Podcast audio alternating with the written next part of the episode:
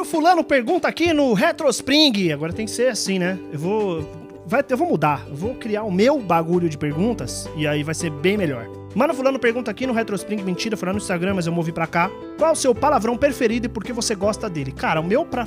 não é nem um palavrão, meu palavrão preferido, é bosta. Eu gosto muito dessa palavra, bosta. Eu acho ela palavra muito, muito. Enche a boca, né? Fala aí, você, você agora tá aí no trânsito, por exemplo, ou você tá tomando um banho, fala assim, ó, bosta! Essa bosta! Eu gosto muito também de merda. Principalmente por causa do rrr, do merda, sabe? Você, carioca, que fala merda, eu não acho que é tão como merda. Ó, ó esse R. Parece assim que eu tô, né? Uma coisa comovente, um negócio que vem de dentro. Merda!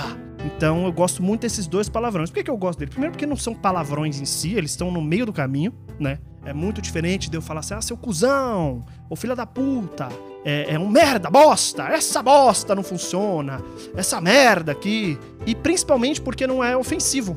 Tipo, não é filha da puta. Que aí você tá falando que o cara é filho de uma puta e o, fato dele ser filho de uma prostituta é algo ofensivo. Ou o cara é um cuzão. Por que, que ele é um cuzão? Porque ele tomou muito no cu? E, hum, hum, olha, tem quem goste, entendeu? E aí, né? É, então eu gosto dessas duas, essa, essa bosta, merda. E eram palavras, são palavras boas. Você chama alguém o seu bosta. É, é, é pesado, porque não é, não é o seu cuzão, seu arrombado, que também é muito, se você para pensar no, no significado, é, é, ofensivo também. Mas vai lá no fundo, seu bosta, seu merdão. Eu nunca esqueço de uma vez que meu pai tava num. tava num sítio, sei lá, não sei explicar. E ele. É, ele tava no sítio, tava no sítio e tinha gente. É, tinha uma cachoeira atrás do sítio, quando a gente morava no sítio, né? E aí, tinha uma galera que atravessava o terreno para ir até a, até a cachoeira. E tinha uma estradinha para atravessar o terreno. Só que as pessoas passavam por dentro do, do, do nosso sítio. E a gente tinha uma plaquinha, não, tipo, vai por aqui, por essa estradinha, não entre pelo sítio tal. E aí teve uma vez que umas pessoas estavam passando na frente, aí os caras meio que peitaram meu pai. Aí meu pai começou a ficar nervoso, começou a discutir, foi xingar os caras, chamou os caras de seu, seu, seu bostão, seu cocôzão. Porque ele não ia xingar o cara de fila da puta na frente dos filhos dele. Então eu tenho também essa, essa ideia, essa ideia de, de chamar as pessoas de coliformes fecais. É uma coisa meio, meio emocional para mim também. Quando eu chego nesse lugar do, ô, oh, seu bosta. Caralho, mas esse maluco é um bosta mesmo, hein? Não faz nada, não ajuda em nada, é um bostão. Eu gosto muito porque isso é, é uma coisa que tem muito a ver, assim, comigo. É...